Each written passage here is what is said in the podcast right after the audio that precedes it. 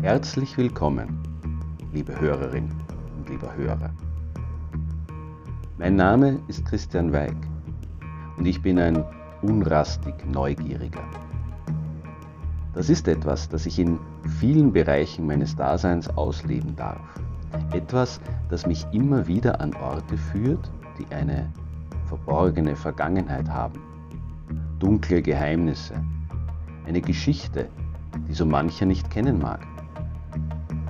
Lass mich dein Reiseführer sein zu jenen Orten, die heute zum Teil unscheinbar wirken mögen, die aber einst Geschehnisse voller Dramatik miterlebt haben.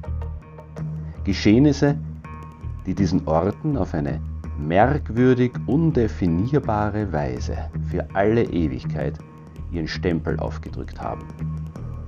Bitte immer nah bei mir bleiben und viel Spaß!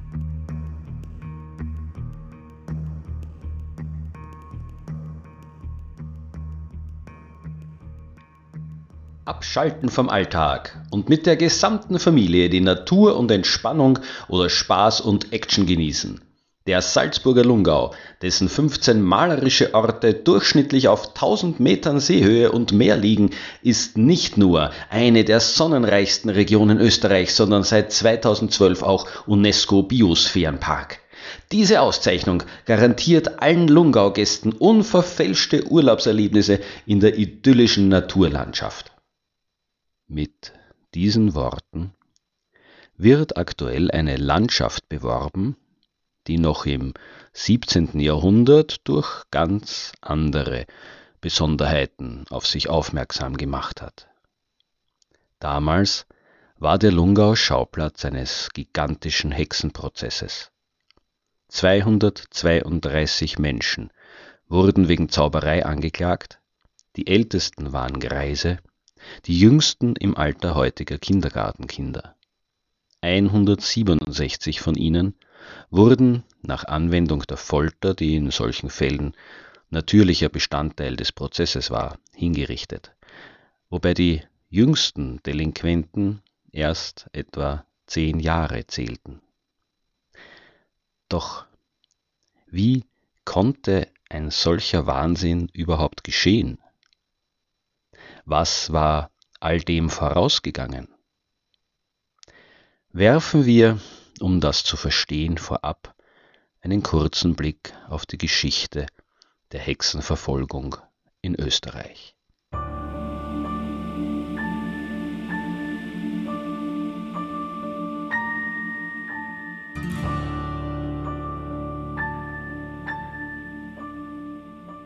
Selbstverständlich war die Hexenverfolgung ein Wahn des tiefsten und dunkelsten Mittelalters. Naja, nicht wirklich. Noch im 10. und 11. Jahrhundert erachtete die Kirche Zauberei und Hexerei als heidnischen Aberglauben. Im Kanon Episcopi aus dem Jahr 906 wurde ausschließlich Gott die Fähigkeit zugeschrieben, Lebewesen zu verwandeln und die Existenz von Hexen wurde dezidiert geleugnet.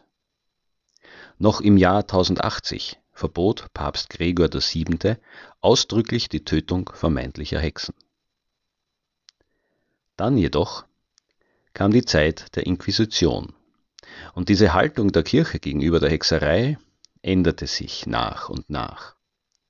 Am 5. Dezember 1484 also etwa zu der Zeit, die von Historikern als Beginn der Neuzeit angesehen wird, wurde die sogenannte Hexenbulle vom Papst Innozenz VIII.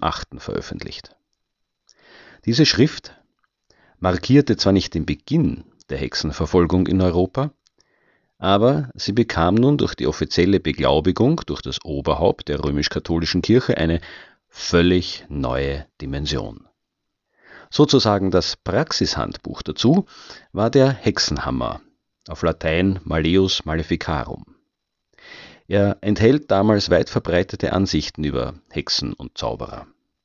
Diese wurden übersichtlich präsentiert und mit einer, nach damaligem Dafürhalten, wissenschaftlichen Argumentation begründet. Heinrich Kramer, auf Latein Henricus Insistoris, Domprediger und Lehrer der Theologie in Salzburg, war wohl der Hauptautor. Sein Co-Autor, Jakob Sprenger, galt in Kirchenkreisen als hoch angesehene Größe. Er wirkte als Inquisitor in Mainz, in Trier, Köln, Salzburg und Bremen. Deshalb existiert auch die Theorie, dass sich Kramer den berühmten Kollegen nur aus Publicity-Gründen ins Boot geholt hat, um sein Werk besser zu verkaufen. Der Hexenhammer wurde in der zweiten Hälfte der 1480er Jahre veröffentlicht und erschien bis ins 17. Jahrhundert hinein in letzten Endes 29 Auflagen. Das waren circa 30.000 Exemplare.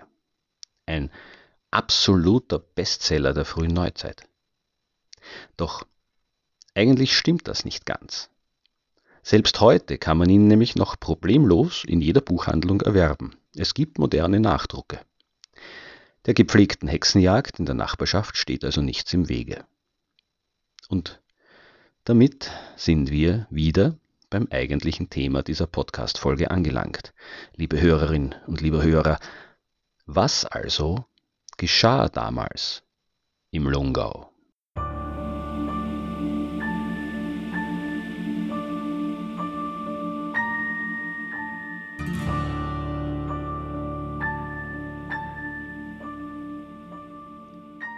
Alles begann mit der Ergreifung einer gewissen Barbara Koller.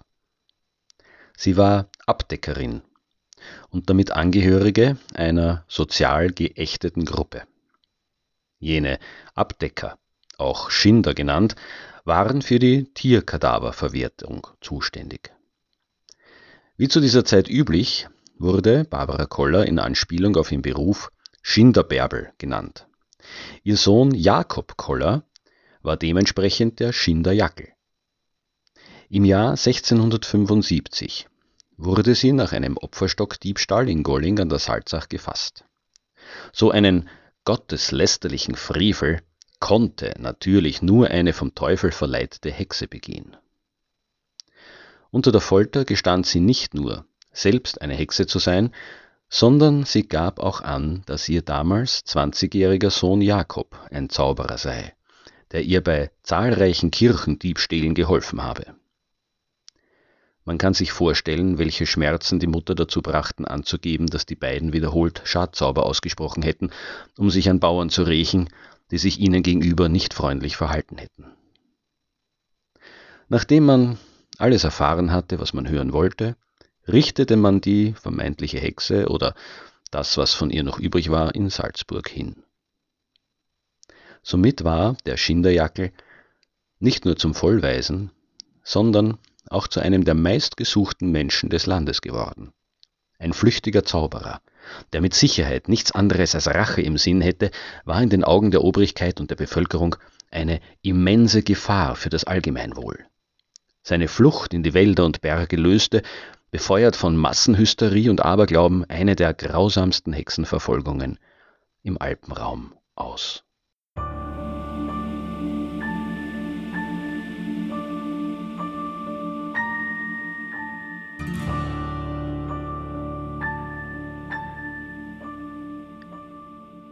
Rache jedoch dürfte nicht das große Ziel des Jakob Koller gewesen sein, eher das nackte Überleben. Er war nun ein gesuchter Verbrecher, den nichts anderes als Folter und Todesstrafe erwartete, sollte man ihn fassen. Als Abdecker zu arbeiten, war ihm also schlagartig unmöglich geworden. Und er war nicht allein. Die Armut der Landbevölkerung war groß.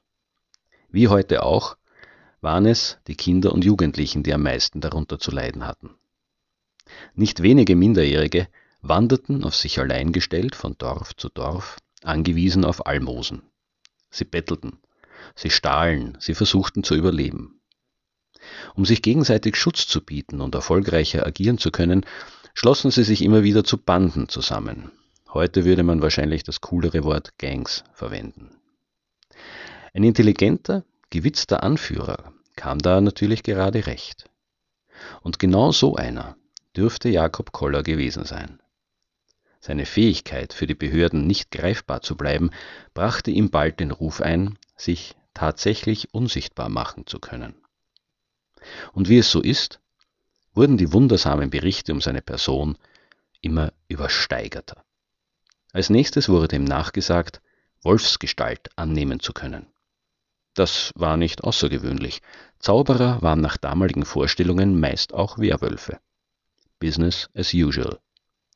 Skurriler waren da schon andere Kunststückchen, die ihm angedichtet wurden, zum Beispiel, dass er aus Holz Späne schnitt, die sich sofort in Mäuse verwandelten, weshalb man ihm auch den Namen Mäusemacher gab.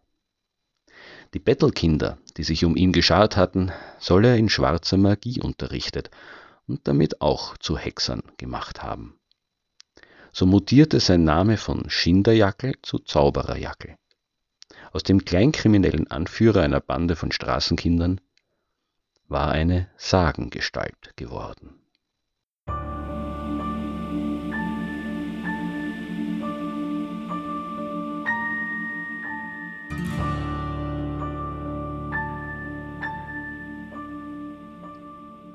Umso intensiver suchte man natürlich nach dem Zauberer Jackel und seiner Anhängerschaft und wurde auch immer wieder fündig. Vor allem deswegen, weil es keine große Kunst oder gar Heldentat war, Bettler festzunehmen, vor allem wenn es sich um Kinder oder Greise handelte. In den sogenannten Hexentürmen von Schloss Moosham und Salzburg wurden die Gefangenen in hängenden Kupferkesseln gefangen gehalten. Hätten sie nämlich den Boden berühren können, hätte ihnen schließlich der Teufel neue Kraft gegeben. In der Gerichtsstube des Mooshammer Schlosses verhörte man die Verdächtigen und in der gegenüberliegenden Folterkammer unterzog man sie der peinlichen Befragung. Die Gefolterten gestanden, vom Zaubererjackel gelernt zu haben, wie man sich in einen Wolf verwandelt, wie man Unwetter heraufbeschwört oder mit einem Besen aufs Speyereck zum Hexensabbat reitet. Wer trotz Folter der Zauberei nicht abschwor, wurde auf dem Passeggen bei Maria Pfarr an einen Pfahl gebunden und lebendigen Leibes verbrannt. Bekehrte allerdings erdrosselte man, bevor man das Holz unter ihnen entzündete. Der Großteil der in Salzburg Verurteilten starb vergleichsweise human durch das Fallbeil. Nur der Zaubererjackel, der blieb nach wie vor unauffindbar.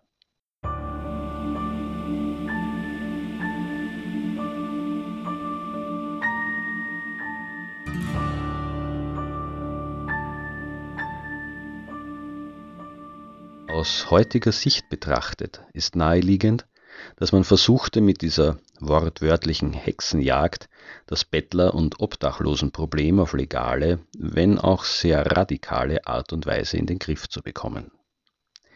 Diverse Projekte wie Hilfe zur Selbsthilfe, geförderte Berufsausbildung, Sozialwohnungen oder ähnliches waren damals noch kein Thema. Abschreckung und Bestrafung schienen die probateren Mittel zu sein. Sie waren gesetzlich verankert und in der Lebenswelt der damaligen Menschen logisch und sinnvoll. In der Hoffnung, die Torturen abkürzen oder vielleicht sogar vermeiden zu können, gestanden die Menschen natürlich alles, was man ihnen in den Mund legte, oftmals vorbeugend gleich noch mehr. Vor allem aber nannten sie auch die Namen anderer angeblicher Hexen und Zauberer, so dass man sich damals wohl schneller vor Gericht und in der Folterkammer wiederfand, als man für möglich hielt. Dass die Wahrheit von Aussagen so vollkommen auf der Strecke blieb, ist heutzutage jedem vernünftig denkenden Menschen klar. Andererseits meinte der damalige US-Präsident Donald Trump noch im Jahre 2017 in einem Fernsehinterview im Brustton der Überzeugung, Folter funktioniert. Absolut. Man sollte also doch vielleicht vorsichtig sein, sich über die damalige ach so barbarische Justiz zu mokieren.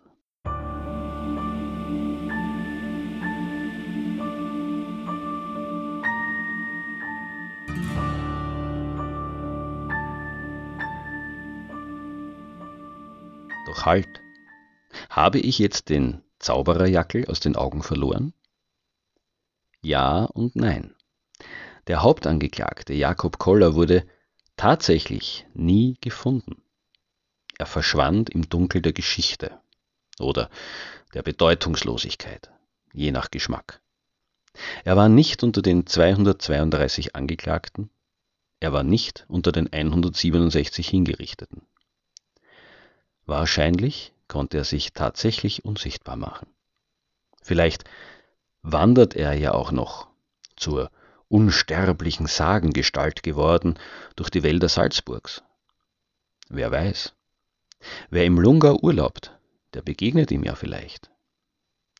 Auf alle Fälle wäre es eine gute Idee, auf Schloss Moosham vorbeizuschauen.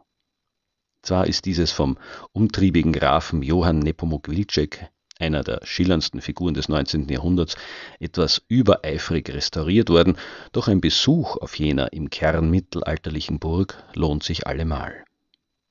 Besonders schön ist, dass eigene Kinderführungen angeboten werden und auf der Website lachende, sackhüpfende Kinder als Blickfang dienen.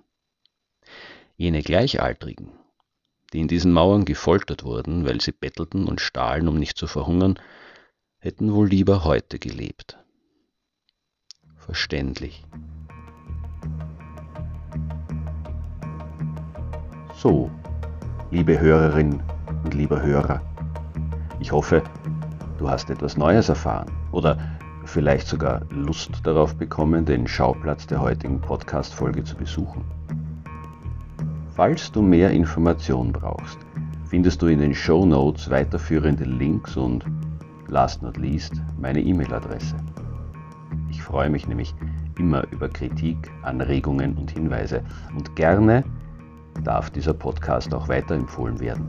Ich denke, es gibt viele neugierige Menschen da draußen, die sich auch an die dunkleren Orte unseres schönen Österreichs wagen. Ich empfehle mich.